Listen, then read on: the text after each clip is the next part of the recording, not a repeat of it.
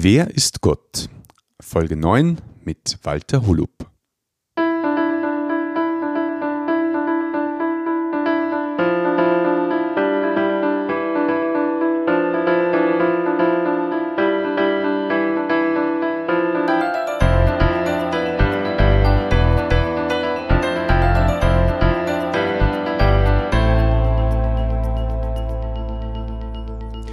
Christi und herzlich willkommen. In diesem Kanal geht es um Gottes Willen. Wir reden über biblische Themen und über die Geschichten, die Gott mit Menschen schreibt.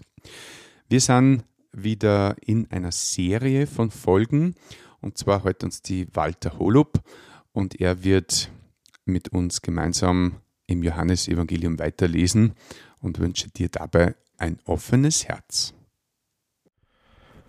Wir sind heute mitten in der Begegnung von Jesus und einer Frau aus Samarien, die in der Mittagszeit zum Brunnen gekommen ist, um Wasser zu holen. Jesus und seine Jünger haben beim Brunnen rausgemacht auf ihrer Reise von Judäa nach Galiläa, das im Norden von Israel liegt. Sie haben den Weg mitten durch Samarien genommen. Wie sie dann zu diesem Brunnen gekommen sind, ist Jesus alleine beim Brunnen blieben alle anderen, die mit ihm unterwegs waren, sind in den Ort gegangen, um Essen zu besorgen. Jesus hat dann ein Gespräch mit einer Frau begonnen, was sehr außergewöhnlich war. Aber dazu her bitte die vorhergehende Folge an. Auf jeden Fall sagt dann die Frau zu Jesus folgendes im Vers 25. Ich weiß, dass der Messias kommt, der auch Christus genannt wird. Und wenn er kommt, wird er uns alle diese Dinge erklären. Da sagte Jesus zu ihr, du sprichst mit ihm. Ich bin's. Die Aussage von Jesus war jetzt nach der ganzen Diskussion ein echter Hammer. Einfach unglaublich. Kann das wirklich sein? Kann es wirklich sein, dass Jesus der Messias ist? Wie wird die Frau reagieren? Was wird sie jetzt tun? Was ist mit dem Wasser aus dem Brunnen und ihrem Wasserkrug? Und was ist mit dem lebendigen Wasser, von dem Jesus die ganze Zeit geredet hat? Das wollen wir uns jetzt anschauen. Dazu lesen wir auf der Seite 156 im zweiten Teil der Bibel im Neuen Testament, im Johannesevangelium Kapitel 4, die Verse 27 bis 42. Vers 27. In diesem Augenblick, also wo Jesus zu der Frau sagt, ich bin's, kamen seine Jünger zurück. Sie wunderten sich, dass er mit einer Frau sprach. Doch keiner fragte, was willst du von ihr oder was redest du mit ihr? Die Frau nun ließ ihren Wasserkrug neben dem Brunnen stehen, ging in den Ort und verkündete den Leuten, da ist einer, der mir alles gesagt hat, was ich getan habe. Los, kommt mit und seht ihn euch an, vielleicht ist er der Messias. Da strömten die Leute aus der Stadt zu Jesus. Inzwischen drängten ihn die Jünger. Rabbi, iss doch etwas. Aber Jesus sagte, ich lebe von einer Nahrung, die er nicht kennt. Wer hat ihm denn etwas zu essen gebracht? fragten sich die Jünger. Da erklärte Jesus, meine Nahrung ist, dass ich den Willen Gottes tue, der mich gesandt hat, und das Werk vollende, das er mir aufgetragen hat. Sagt er nicht, es ist noch vier Monate bis zur Ernte? Ich sage euch, Blickt euch doch um und schaut die Felder an. Sie sind nämlich schon weiß für die Ernte. Wer sie einbringt, erhält Lohn. Er sammelt der Frucht für das ewige Leben. Damit freut sich der, der gesät hat, zusammen mit dem, der erntet. Das Sprichwort trifft hier genau zu. Einer sät und ein anderer erntet. Ich habe euch zum Ernten auf ein Feld geschickt, auf dem ihr nicht gearbeitet habt. Andere haben sich vor euch dort abgemüht, und ihr erntet die Frucht ihrer Mühe. Viele Samariter aus dem Ort glaubten schon deshalb an Jesus, weil die Frau überall erzählt hatte, der Mann weiß alles, was ich getan habe. Als sie dann zu Jesus hinauskamen, baten sie ihn, länger bei ihnen zu bleiben. Er blieb zwei Tage dort. Und auf sein Wort hin glaubten noch viel mehr Menschen an ihn.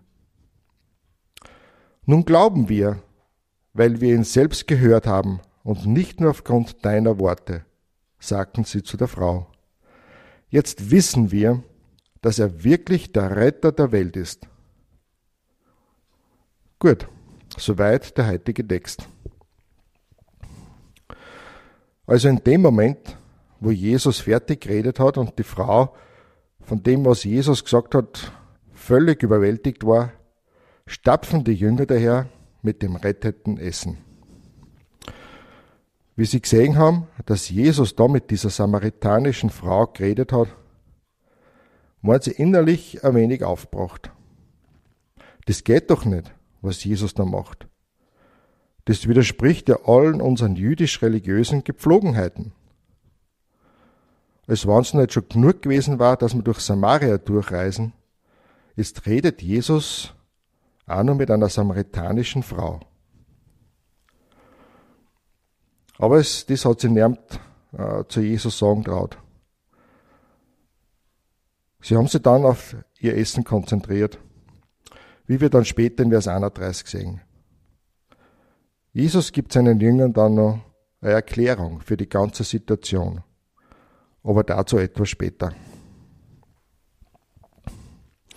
Schauen wir jetzt zu der Frau. Wie reagierte sie auf das, was Jesus ihr sagt? Dass er der Messias ist, auf den sie warten. In Vers 28 steht, dass sie in ihr Dorf gegangen oder vielleicht eher gelaufen ist, um den Menschen das zu sagen, was sie gerade erfahren hat. Und es wird witzigerweise nur erwähnt, dass sie einen Wasserkrug beim Brunnen stehen hat lassen. Warum ist, warum steht das da? Ist es so etwas Besonderes? Naja, wenn man bedenkt, dass die Frau extra in der Mittagshitze, wo sonst niemand draußen ist, mit dem Krug zum Brunnen gekommen ist, um Wasser zu holen, was ja lebensnotwendig war.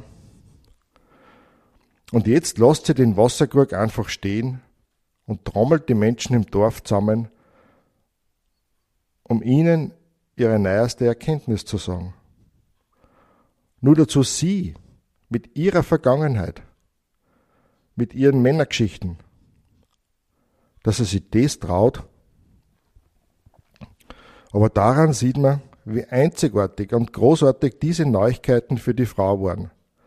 Dass alles andere in den Hintergrund tritt. Das lebensnotwendige Wasser und ihr schlechter Ruf im Dorf Deswegen ist er in der Mittagssitz zum Brunnen gegangen. Es war alles zweitrangig.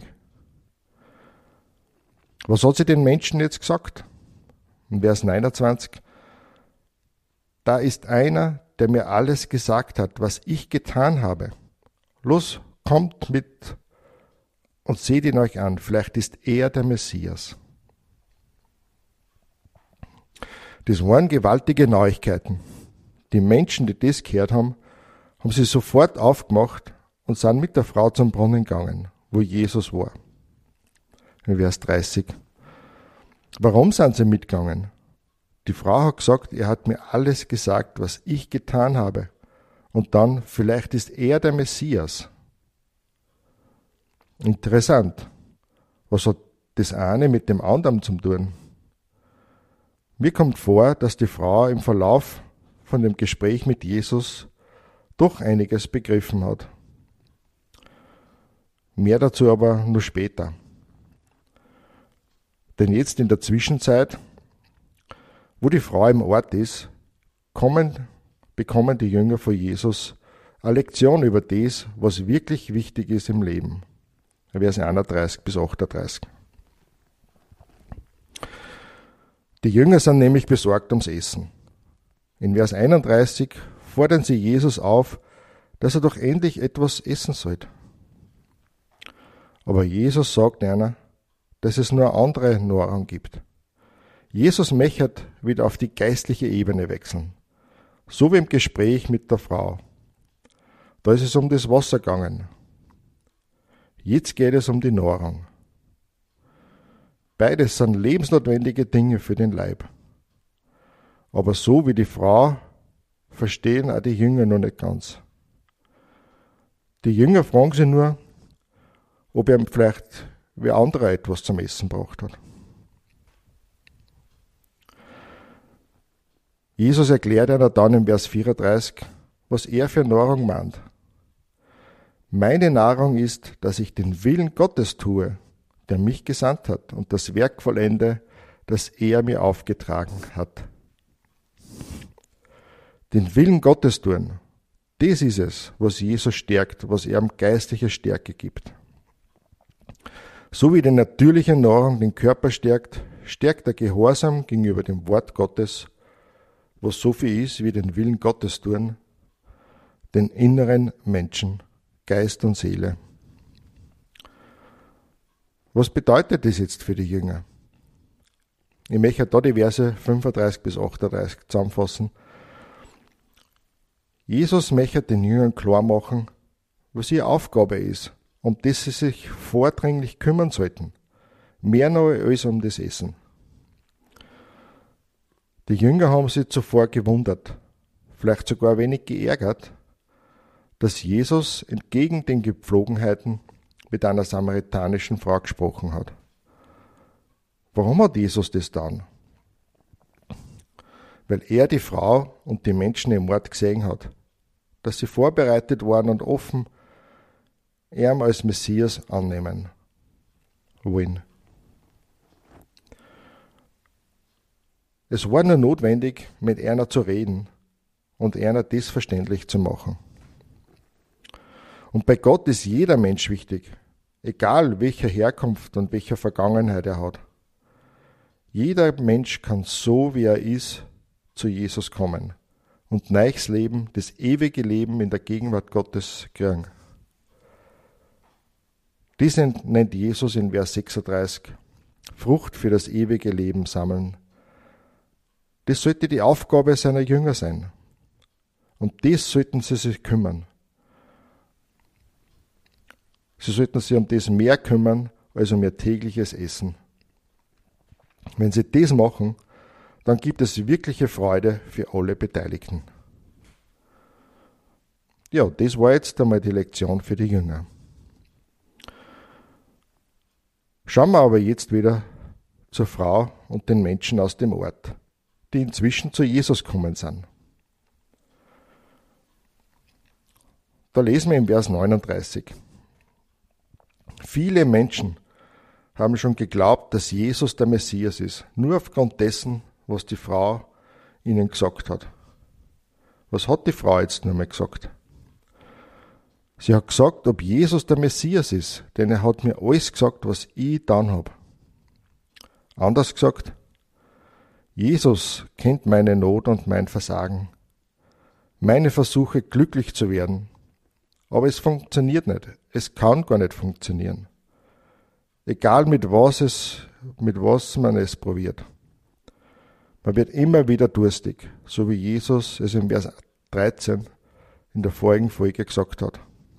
Jeder, der von diesem Wasser trinkt, wird wieder durstig werden. Wer aber von dem Wasser trinkt, das ich ihm geben werde, wird niemals mehr Durst bekommen. Das Wasser, das ich ihm gebe, wird in ihm eine Quelle werden, aus der Wasser für das ewige Leben heraussprudelt. Vollkommenes Glück und Erfüllung kann ich nur kriegen, wenn ich zu Jesus komme. Nur er kann mir das geben. Er ist der Messias, der mir aus meiner Hilflosigkeit retten kann. Und die Frau wollte das von ganzem Herzen. Sie sagt im Vers 15 nur zu Jesus, Herr, gib mir dieses Wasser. Sie wollte die Vergangenheit hinter sich lassen und ein neues Leben anfangen. Ich bin so begeistert von den Menschen aus Samaria. Wie sie bei Jesus waren, haben sie ihm gebeten, dass er nur länger bei einer bleibt. Jesus ist dann nur zwei Tage geblieben, wie wir gelesen haben. Er hat ihnen dann noch viele Dinge erklärt und sicher auch Fragen beantwortet. Und aufgrund seiner Worte haben noch mehr Menschen an ihm geglaubt. Sie haben seinen Worten vertraut. Das bedeutet Glauben im biblischen Sinn. Vers 42 sagen die Leute zur Frau, nun glauben wir, weil wir ihn selbst gehört haben und nicht nur aufgrund deiner Worte. Es ist gut, dass wir Menschen zuhören, wenn sie von Jesus etwas erzählen oder erzählen, was sie mit Jesus erlebt haben. Aber es ist noch viel besser, wenn wir Jesus selbst durch sein Wort, die Bibel, zu uns sprechen lassen. Die Menschen in Samaria haben die richtige Einstellung gehabt. Sie haben Jesus eingeladen, bei Erna zu bleiben. Sie haben ein offenes Ohr und vor allem ein offenes Herz gehabt für seine Worte. Dadurch haben sie erkannt, wer Jesus wirklich ist. Denn zum Schluss sagen sie, jetzt wissen wir, dass er wirklich der Retter der Welt ist. Wie geht es jetzt der Frau? Sie weiß auch, dass Jesus der Retter ist. Ich denke, sie weiß es nicht nur, sondern sie hat es auch praktisch erfahren. Sie hat ihr Herz geöffnet und die Worte von Jesus aufgenommen. Von was hat Jesus sie gerettet? Von all dem, was sie gemacht hat, was nicht im Willen Gottes war. Und von ihrer vergeblichen Suche nach Erfüllung, Geborgenheit und Glück. Sie hat jetzt nimmer in der Mittagssitze zum Brunnen gehen müssen. Sie konnte jetzt in der Kühle des Morgens mit den anderen ihr Wasser vom Brunnen holen. Denn sie hat jetzt Vergebung für das, was sie getan hat. Und sie hat das lebendige Wasser für Jesus in sich. Sie hat jetzt Erfüllung, Geborgenheit und Glück in Jesus, ihren Messias, ihren Retter. ob sie ihren sechsten Mann geheiratet hat oder ob sie zukünftig ohne einen Mann gelebt hat, ich weiß es nicht. Aber das war jetzt nimmer das Entscheidende in ihrem Leben. Sie war erfüllt von Jesus, ihren Messias.